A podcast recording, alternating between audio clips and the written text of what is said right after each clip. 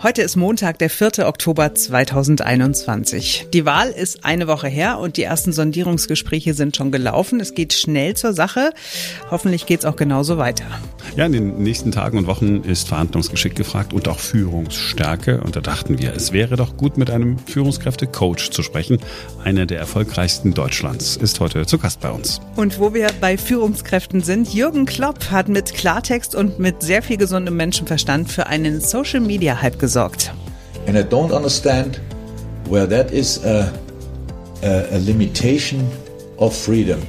Because if it is, if it is, then not being allowed to drink and drive is a limitation of freedom as well. Jetzt beginnt ein neuer Tag. Wir alle wissen natürlich nicht, wie die Sondierungsgespräche und die nachfolgenden Koalitionsgespräche ausgehen, aber wir sehen, dass es doch ziemlich strukturiert vorangeht, finde ich. Ne? Eine Woche nach mhm. der Wahl haben fast alle schon in der einen oder anderen Form miteinander gesprochen, nur die Union noch nicht mit den Grünen. Ist zwar nichts entschieden, alles kann noch passieren. Eine andere Sache ist am Wochenende klar geworden, Armin Laschet hat keine Zukunft in der CDU. Die glauben da selbst nicht mehr an eine Regierungsbeteiligung. Von Tag zu Tag hat es mehr Wortmeldungen gegeben. Neuanfang ist so ein Stichwort bei der CDU im Moment. Ja, aber wer weiß, Armin Laschet ist da, noch ist er nicht weg. Er führt zumindest auf dem Papier immer noch die CDU an und ist auch Verhandlungsführer bei den Gesprächen mit den anderen Parteien. Und wir haben uns gedacht, es wäre doch hervorragend, auf die politische Lage mit einem Coach, einem Berater für Führungskräfte zu gucken. Unser Gesprächspartner ist Dr. Kai Dierke. Zusammen mit seiner Frau Dr. Anke Huben berät er Führungskräfte.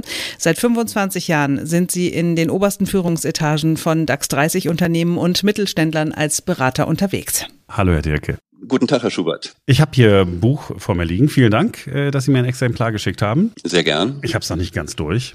Ähm, es heißt Die sieben Mythen der Führung, ein Neuanfang.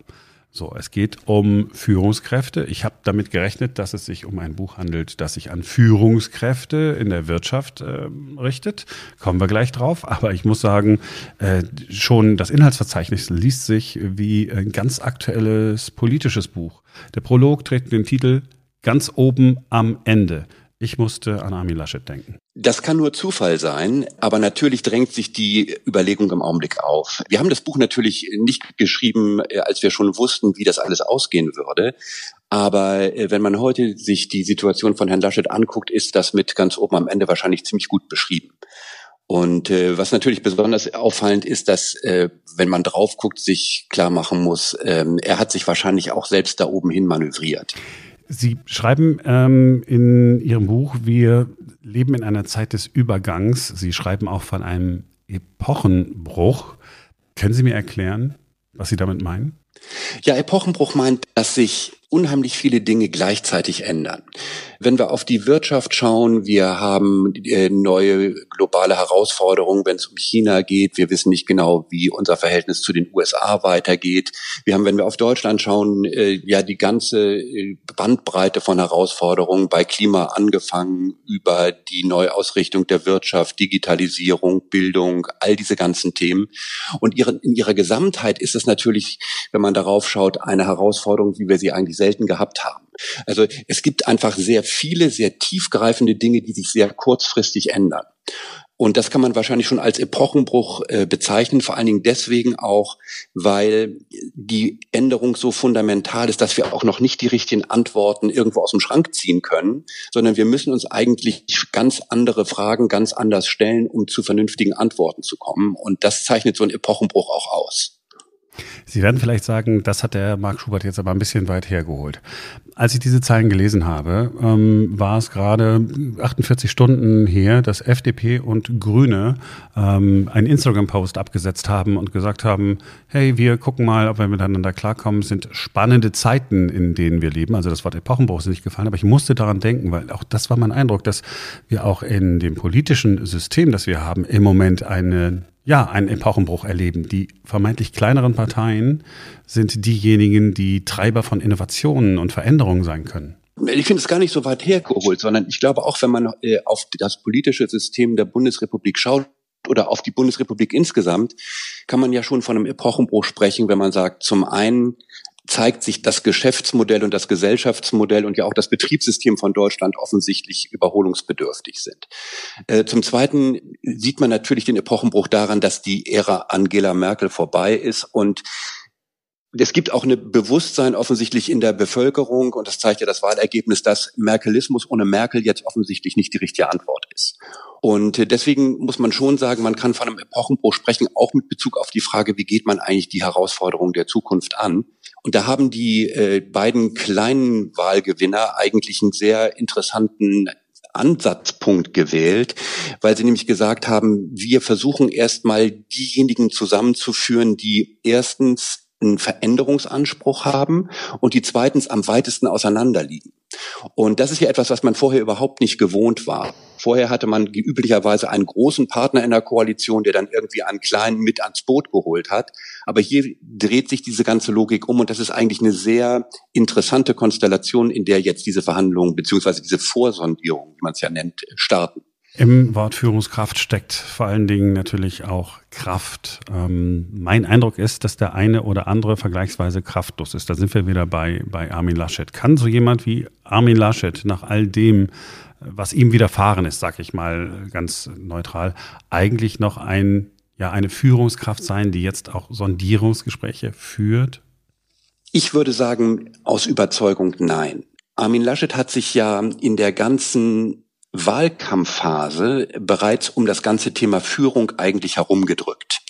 Er war ja eigentlich so ein Repräsentant dieser merkwürdigen Kombination, die die CDU im Augenblick auch zeigt. Diese Kombination von Machtversessenheit auf der einen Seite und Führungsvergessenheit auf der anderen. Also nach dem Motto, wir wollen zwar ins Kanzleramt, aber was dann passieren soll, das gucken wir dann mal. Und damit hat er natürlich ohnehin eine Situation heraufbeschworen, äh, in der er keine Führungskraft selbst entfaltet hat. Und wenn man jetzt auf die ganze Diskussion schaut und auch auf diese äh, ganzen Worthülsen, die da in den vergangenen Wochen durch die Welt schwaberten, wie Modernisierungsjahrzehnt, Entfesselungspaket und Zukunftskoalition und all solche Dinge, das sind natürlich alles Dinge, wo man sagt, äh, das zeigt eigentlich eher die inhaltliche Verelendung, als dass sie sie verdeckt. In der Situation, in der Laschet jetzt ist, mit diesem desaströsen Wahlergebnis im Hintergrund, kann er eigentlich nicht mehr in eine Führungsposition kommen, die glaubhaft ist vor allen Dingen, weil er natürlich auch, und das sieht man ja im Augenblick auch in den ganzen innerparteilichen Diskussionen, gar nicht mehr die Hausmacht hat, eigentlich für die CDU als Ganzes zu sprechen. Insofern ist er eigentlich eine Bürde für die äh, Sondierungsverhandlungen. Und äh, der richtige Schritt wäre eigentlich zu sagen, man müsste diese Sondierungsverhandlungen jemand anderem übertragen, der zumindest das breite Vertrauen der Partei hat. Sehen Sie denn, natürlich nur von außen betrachtet, einen Politiker, sei es bei den Grünen, sei es bei der FDP, sei es bei der SPD, wo Sie sagen würden, ja, das ist eine, eine Führungskraft, die Zukunft hat, mit der ein Neuanfang, und äh, damit bin ich wieder bei Ihrem Buch, gelingen kann? Also, wenn ich auf dieses gesamte Personaltableau schaue und jetzt einfach mal vielleicht so die Parteivorsitzenden äh, und die nächste Riege sehe, dann gibt es für mich einen, der schon sehr aus diesem ganzen Kreis herausstricht und das ist Robert Habeck. Weil Robert Habeck in einer anderen Art und Weise über Führung in der Politik nachdenkt. Also er ist eben nicht dieser typische Funktionärspolitiker, der ja in vielen anderen Parteien sehr, sehr lange jetzt dominiert, sondern er stellt einfach andere Fragen. Also wenn er zum Beispiel darüber spricht, dass eine Koalition eben damit beginnen muss, ein Projekt zu definieren, ein gemeinsames, also mit einem Warum wollen wir eigentlich gemeinsam regieren? Also ein gemeinsames Narrativ finden, das, das nicht den kleinsten gemeinsamen Nenner in den Vordergrund stellt, sondern das größte gemeinsame Ganze. Und so ein, und so ein Narrativ, das hat eben eine bindende Kraft und kann dazu führen, dass eine Koalition sich ganz anders gemeinsam definiert. Koalition heißt ja auch zusammenwachsen und nicht nur irgendwie zusammen durchhalten. Und über so eine verbindende Gemeinsamkeit im größten Sinne nachzudenken, ist ein ganz großes Element, was den, was den Habeck auszeichnet. Das andere ist das ganze Thema Arbeiten für den Gesamterfolg. Wie schaffen wir diese sogenannten Vertrauensräume, indem wir sagen, wir arbeiten eben nicht nur sozusagen taktisch zusammen, sondern wir bauen mehr als nur eine Kooperation, sondern wir arbeiten wirklich basierend auf Vertrauen äh, daran zusammen, dass wir das gleiche gemeinsame große Ziel verfolgen. Und das sind alles Dinge, die anders rüberkommen als ein kleinteiliges Taktieren wie Tempolimit gegen Klimaschutz und äh, Rente mit 67 versus Windräder. Also das ist überwindet so ein bisschen dieses Klein-Klein und schafft eine neue Substanz in Gesprächen mit den anderen Vorsitzenden oder den anderen äh, Leitern einer Delegation sind andere Führungskräfte dann auch bereit, sich einer solchen Führungskraft, die ein bisschen mehr Strahlkraft besitzt, äh, auch anzuschließen, auch der zu folgen, obwohl sie selber auch Führungskräfte sind? Genau, also das ist äh, aus meiner Sicht genau die große Kraft, die daraus entstehen kann. Denn ich meine, wenn man sich diese äh, Verhandlungen, die anstehen, anschaut, ist es ja so, das ist ja viel schwieriger als früher. Wir haben eine Dreierkonstellation und Dreierbeziehungen sind immer ungleich schwieriger als Zweierbeziehungen. Das heißt, es gibt nicht mehr wie in alten Koalitionen dieses äh, Tit for Tat, so diese Deals, du gibst mir das, ich gebe dir das, sondern es ist eben viel, viel entscheidender, dass äh, äh, man sich in einer gemeinsamen Verbindung findet, in der es keinen dominierenden Partner gibt und in der man gemeinsam um die beste Lösung streitet und in der es vor allen Dingen nicht darum geht, dass einer gewinnt, sondern in der vor allen Dingen darauf geachtet wird, dass man gemeinsam im Spiel bleibt und gemeinsam im Spiel bleibt, um langfristig das Beste zu erreichen. Und da kann natürlich jemand wie ein Habeck, der aus dem Gesamtzusammenhang denkt und nicht in kleinteiligen Deals äh, sehr viel Positives stiften, wenn sich die anderen darauf einlassen und wenn das Vertrauen groß genug ist, dass alle anderen sich eben auch darauf einlassen. Ich schlage den Bogen zu Ihrem Buch. Gleich zu Beginn gibt es, wie sich das gehört, eine Bestandsaufnahme. Und äh, da heißt es an einer Stelle sinngemäß, nee, wörtlich sogar vom Weltmeister zum Absteiger. Da kriege ich ja gleich schlechte Laune. Ja, und ich sage mal, schlechte Laune ist auch angesagt, würde ich sagen. Äh, schlechte Laune ist angesagt, weil ähm, ich glaube, wenn wir auf Deutschland schauen, haben wir uns sehr, sehr lange in so einer Stabilitäts- und Wohlstandsillusion eingeigelt.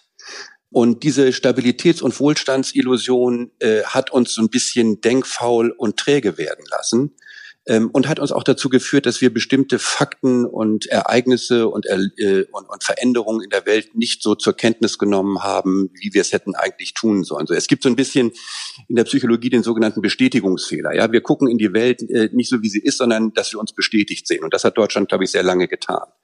Aber wenn man sich äh, auf die Fakten konzentriert, gibt es ja beliebig viele Dinge, die man heranführen kann, um zu sagen, wir haben ein Problem. Ja, da muss man jetzt gar nicht über die äh, äh, fehlende Digitalisierung äh, und äh, andere Probleme nachdenken, sondern ich meine, wenn man auf den DAX schaut und sagt, äh, alle DAX-Unternehmen sind zusammen so viel wert wie Apple, oder wenn man äh, darauf schaut, dass Kalifornien im Bruttosozialprodukt bald Deutschland überholt, dann muss man schon sagen, das Modell, mit dem wir groß geworden sind und das auch so eine gewisse Überlegenheitsillusion in sich getragen hat, das ist einfach nicht mehr zeitgemäß.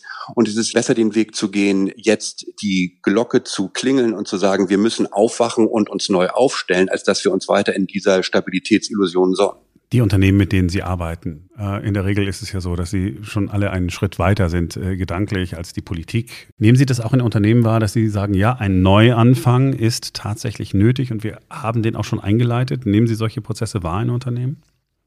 Ja, Unternehmen sind ähm, tatsächlich weiter in vielerlei Hinsicht, in dem Verständnis von Führung oder auch was zum Beispiel das Thema Transformation angeht. Also Unternehmen stehen natürlich unter direktem Wettbewerbsdruck und sind immer gezwungen, sich die Frage zu stellen, wie müssen wir uns tiefgreifend ändern und neu aufstellen, wie müssen wir unser Geschäftsmodell überdenken, um der Konkurrenz ein Stück voraus zu sein. Dadurch sind Unternehmensführer tendenziell immer stärker auf Veränderung geeicht als auf Bewahrung.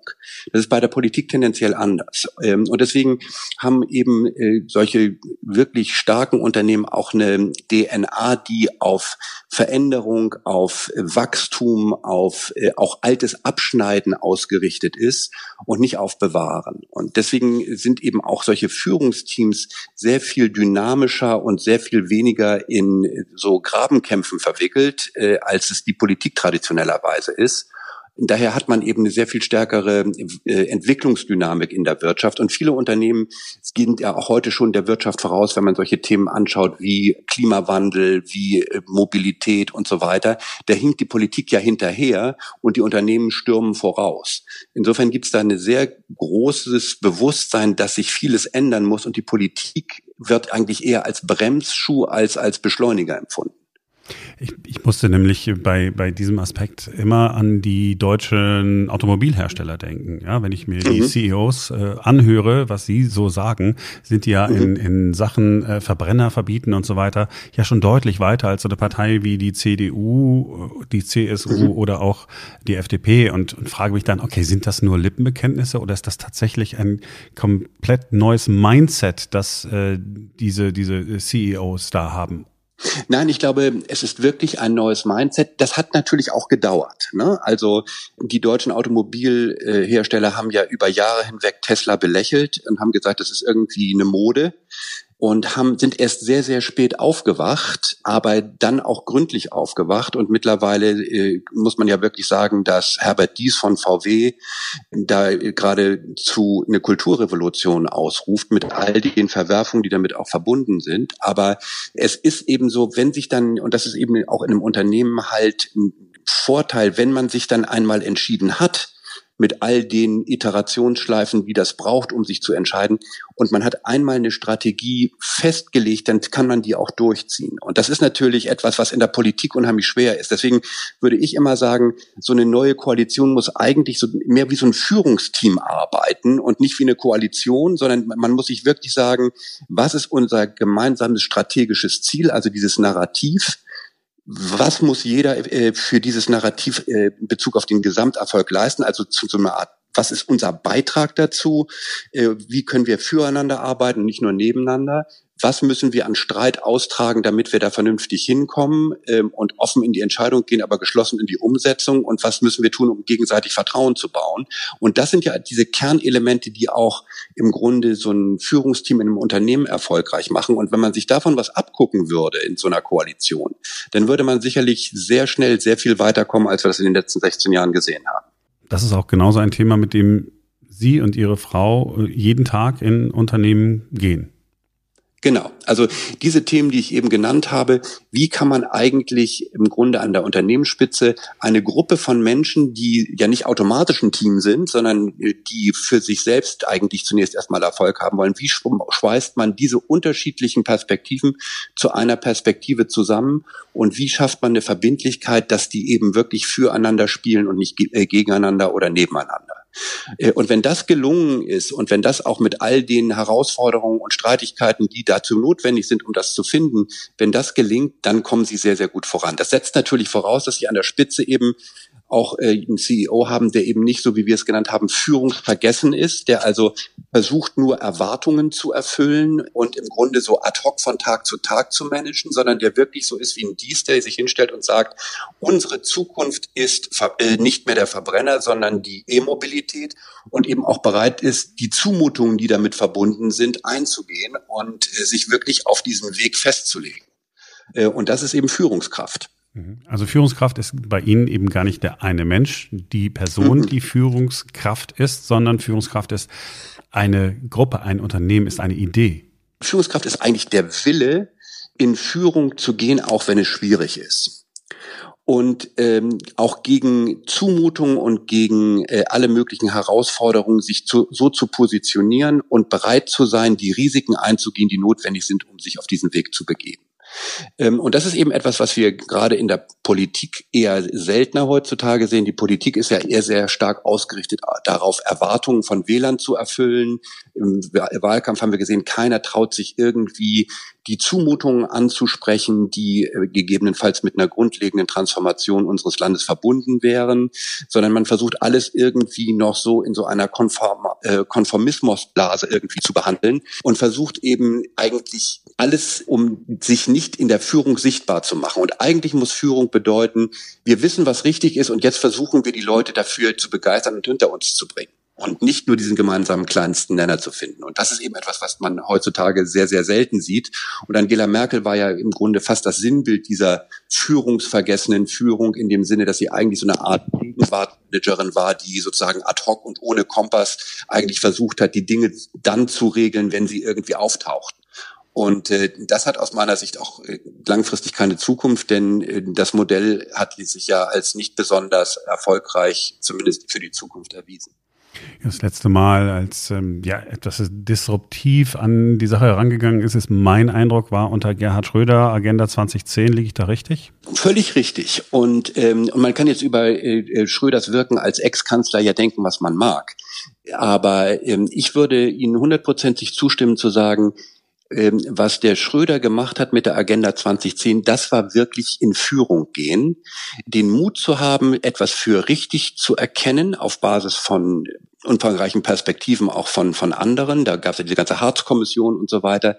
Das für richtig zu befinden und sich in das Risiko zu begeben, die Leute hinter sich zu bringen äh, dass ihn das hinterher die Kanzlerschaft gekostet hat, das zeigt, dass Führung ein risikoreiches Geschäft ist Andererseits muss man aber auch sagen, er ist dann mit seiner Verantwortung für das Land absolut gerecht geworden, auch wenn die der Nutzen, der sich dann daraus ergab, erst von Angela Merkel eigentlich eingefahren wurde. Aber das ist aus meiner Sicht ein sehr, sehr gutes Beispiel dafür, was Führung eigentlich bedeutet in der Politik. Ja, man arbeitet im Unternehmen nicht nur bis zur nächsten Hauptversammlung, sondern man arbeitet für die Zukunft des Gesamtgefüges Unternehmen im besten Sinne genau. des Wortes. Und in der Politik dann eben auch nicht nur für diese Legislaturperiode und, und, und für die Wiederwahl. Das ist genau der Punkt. Also ich würde sagen, wenn man auf diese Koalition schaut, die müsste sich eigentlich begreifen als so eine Art Führungsteam Deutschland 2030 nicht nur auf die nächste Wahlperiode schauen, nicht sich nur als Kooperation begreifen, sondern wirklich gemeinsam zusammenzuwachsen, um diese Herausforderungen, vor denen sie stehen, die größer sind als viele, viele äh, in den Jahren zuvor, gemeinsam zu schaffen. Und das wäre aus meiner Sicht so ein bisschen, wenn man dem Ganzen einen Slogan geben würde, wäre das wahrscheinlich der Slogan, den ich wählen würde. Ganz hervorragend. Können, können, könnte man sofort unterschreiben. Ist sehr griffig, sehr eingängig. Man weiß äh, sofort, worum es geht. Für mich ist zum Beispiel so ein, ein, ein, ein, ein Thema, für uns alle, wir haben es bloß immer wieder verdrängt, äh, Thema Rente. Ja, Wir wissen, äh, dass das so äh, auf Dauer in Deutschland nicht funktionieren wird. Es gibt immer mal wieder Ideen und dann macht man das schwedische Modell oder dann will man, denkt man auch mal über einen, einen Staatsfonds nach wie in, in Norwegen. Aber in Wahrheit packt es keiner an. Das ist genau, das ist ja eins der Themen. Also was wir, was wir dort sehen, ist ja ähnlich wie bei Klima und so weiter auch, dass im Prinzip eine Verkürzung der Perspektive auf eine Wahlperiode völlig, völlig von Schaden ist. Äh, weil, wie gesagt, keiner ist bereit, zu sagen, wenn wir ein, äh, wenn wir uns für die Zukunft sicher hinstellen wollen, dann müssen wir einen Systemwechsel machen. Und dieser Systemwechsel ist eben, wie Sie beschrieben haben, da kann man unterschiedliche Varianten wählen, aber fest steht, die, äh, die Alterssicherung in zehn Jahren kann nicht mehr so funktionieren oder in fünf Jahren kann nicht mehr so funktionieren, wie wir es bisher immer gedacht haben. Aber keiner traut sich eben im Grunde, diese Wahrheit auszusprechen und viele andere Wahrheiten wurden im Wahlkampf ja auch nicht ausgesprochen. Das Thema, dass wahrscheinlich ein, eine klimaneutrale Wirtschaft nicht ohne Zumutung zu haben ist äh, dass Digitalisierung kostet, dass äh, Schuldenbremse wahrscheinlich keine heilige Kuh ist. Alles sind solche Dinge, wo ich sage, äh, da muss man eigentlich als in der, wenn man in die Führung geht, bereit sein, die Zumutungen klar anzusprechen. Führung bedeutet auch Leuten Zumutungen zuzufügen, in der Gewissheit, dass sie bereit sind, diese Zumutung anzugehen, weil sie wissen, es lohnt sich langfristig. Und das ist eben etwas, was die Politik heute extrem vermeidet. In Ihrem Buch Die sieben Mythen der Führung, wir haben jetzt gar, gar nicht über die Mythen gesprochen. Die Zeit reicht wahrscheinlich nicht, alle sieben Mythen äh, äh, durchzugehen. Aber vielleicht noch ganz kurz, wenn Sie, wenn Sie erlauben. Die Führungspersönlichkeit, ich habe bewusst nicht Führungskraft gesagt, die Führungspersönlichkeit der Zukunft. Wie muss die aussehen? Wie sollte sie aussehen aus Ihrer Sicht? Also, wir haben das mal mit einem einfachen Begriff, äh, der scheinbar widersprüchlich scheint, zusammengefasst. Bescheidener Revolutionär. Mhm.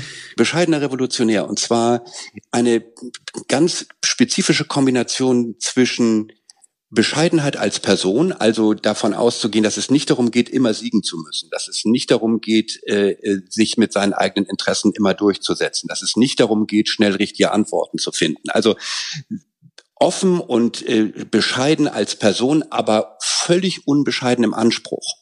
Hohe Ansprüche setzen, disruptiv denken, die Dinge sehr langfristig und fundamental in Frage stellen, aber gleichzeitig das aus einer Perspektive heraus und möglicherweise wissen wir heute auch noch nicht alles. Herr Dirke, ich freue mich darauf, äh, Ihr Buch weiterzulesen und ich danke Ihnen, dass Sie sich Zeit genommen haben für uns. Herr Schubert, ganz herzlichen Dank. Jürgen Klopp hat es am Wochenende so schön auf den Punkt gebracht. Es war ein Fest, ihm zuzuhören. Es ging bei der üblichen Spieltagspresserunde auch um die Frage, wie es denn bei Liverpool ist, ob denn da alle Spieler geimpft sind. Das ist äh, im Moment in England ein Diskussionsthema, weil einige Topspieler bei einigen Vereinen gegen die Impfung gewesen sein sollen und sich nicht haben impfen lassen. Und für Jürgen Klopp ist die Verweigerung einer Corona-Impfung im Grunde nichts anderes als Alkohol am Steuer. Die Gesetze gegen Trunkenheit seien ja auch nicht dazu da, mich zu schützen, wenn ich zwei Bier trinke und fahren will. Es ist zum Schutz anderer Leute, weil ich betrunken bin. Und wir akzeptieren das als ein Gesetz. Warum ist das nicht auch bei der Impfung so? Das hier hat Klopp gesagt.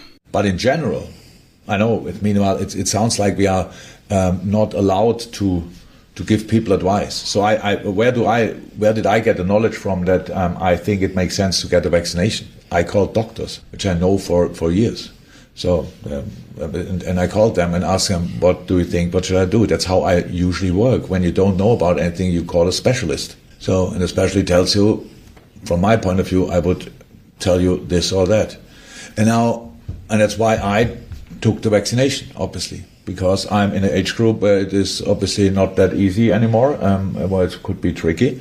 Um, and I was really happy when I could get it. So, but I, I don't understand, maybe I'm a little bit naive, I don't understand 100% why we are not allowed to, to give advice.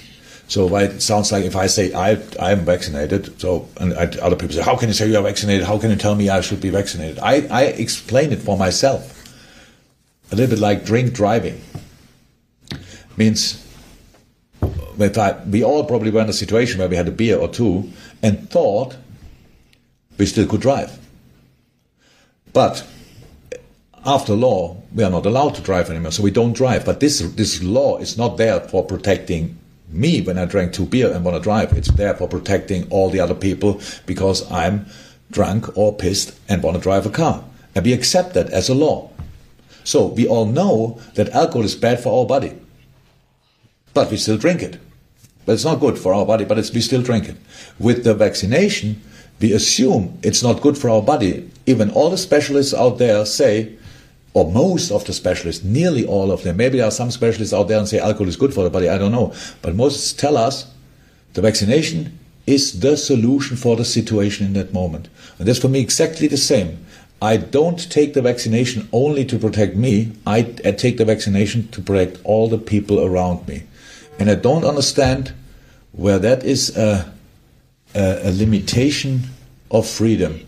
Because if it is, if it is, then not being allowed to drink and drive is a limitation of freedom as well. But we accept that. But the other one, who definitely leads to massive problems if we don't sort the situation, we do like it's a it's a limitation of freedom. If it, that's not allowed, how can you tell me? We are not allowed to ask people if they are vaccinated. But am I am allowed to ask a, a, taxi driver, "Are you drunk?" And he said, "Well, I don't have to tell you." And I said, "Okay, then I don't drive with you, so no problem. If I show up in the office, I'm drunk, so then I can go. Uh, then they can send me home, or they can even sack me. But we are not allowed to ask people. I I might be really a bit naive, but I don't understand it." I just don't understand it. I got the vaccination, yes, because I was concerned about myself, but even more so about everybody around me. If I get it and I suffer of it, my fault. If I get it and spread it to somebody else, my fault and not their fault. So that's it. Ja, es ist äh, irgendwie schon krass. Es ist wahnsinnig doll auf den Punkt und man kann es so gut nachvollziehen. Also ich kann es auf jeden Fall total gut nachvollziehen, was er da sagt. Es macht wirklich eine Freude, ihm zuzuhören. Wenn man sich dagegen dann die Schauspieler anguckt, die da ihre neue Man darf ja nichts mehr sagen Variante im Internet verbreiten. Jetzt heißt es alles auf den Tisch. Ein Hashtag, äh, der für fast genauso viel Aufregung sorgt wie äh, der erste. Hieß nochmal wie? Alles dicht machen war das. das hm, ne, genau. Diesmal hm. äh, sind es äh, wieder so über 50 äh, 20-minütige Interviews etwa von Schauspielern, Künstlern, äh, mit Wissenschaftlern und äh, politikkritischen Experten. Äh, da gibt es auch so Untertitel, er ist ein Faktenchecker, Meinungsfreiheit, Fremdbestimmung, Grundrechtseinschränkung und Kindeswohl. Also wenn man sich das schon so anguckt, ne, wie das heißt, mhm. ähm, dann hat man schon den Eindruck, ah, okay, Faktenchecker, weil bislang die Wahrheit ja nicht äh, gesagt wird. Meinungsfreiheit, ist die denn nicht eigentlich doch eingeschränkt? Fremdbestimmung, ich darf nicht mehr über mein eigenes Leben entscheiden. Grundrechts Grundrechtseinschränkungen. Also geht alles so in, in, in so eine, eine Richtung. Und äh, dahinter stecken äh, Schauspieler Wotan Wilke Möhring und Volker Bruch, der auf der Alles auf den Tisch Webseite auch im Impressum steht. Die beiden waren auch bei der ersten Aktion äh, Alles dicht machen schon dabei. So. Jan-Josef Liefers hat diesmal übrigens nicht mitgemacht. Ja, wenn er wahrscheinlich ist. keinen Bock mehr auf so einen Shitstorm wie beim ersten Mal. Und ja, ehrlich gesagt, ich habe gar keinen Bock mehr, diese 55 Videos anzugucken, weil ich auch den, der Tenor ist komisch, ne? Also so dieses mhm. alles auf dem Tisch bedeutet ja, dass bislang alles unterm Tisch war und alles verheimlicht wurde. Und das kann und will ich nicht glauben. Das Gefühl habe ich auch einfach. Das deckt sich nicht mit dem, was ich äh, so empfunden habe in den letzten anderthalb Jahren. Ja, geht mir ganz genauso. Und deswegen ärgert es mich, dass die, äh, dass die so eine Geschichte machen, weil die, die falschen Leute applaudieren ihnen in dem Moment. Sie hm. äh, interviewen dann ja zum Beispiel ja auch Klaus Stör, den haben wir ja auch schon ein paar Mal hier im Interview gehabt. Das ist hm. jemand, der ist alles andere als ein äh, Corona-Leugner.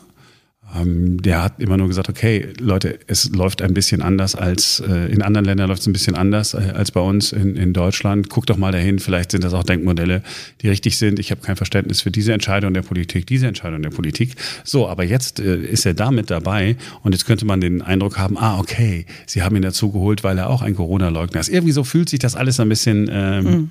bisschen merkwürdig an. Mir, mir geht's dann auch so. Und auf der anderen Seite sage ich, ja, mein Gott, sie, wir müssen es sie ja machen lassen, weil wenn wir es sie nicht machen lassen würden und jetzt über sie herfallen, dann hätten sie am Ende des Tages recht und hätten sie ihre Meinung ja nicht mehr frei sagen dürfen.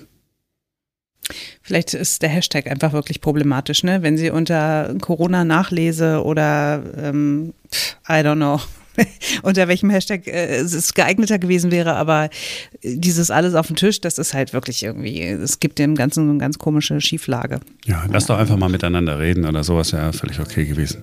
Hm. Ja, gut, so, reden. Wir haben genug geredet für heute. ja. Ah wie ich immer die, wie ich immer die Überleitung finde. Ne? Das ist ganz es, ist, es ist wirklich, es ist ja, es ist mir selber unangenehm. Anmoderation und Überleitung aus der Hölle. Ohne Überleitung, ohne irgendwas. Einfach nur vielen Dank, dass ihr heute dabei gewesen seid. Morgen sind wir wieder für euch da, denn morgen ist wieder ein neuer Tag. Macht's gut, bis dahin.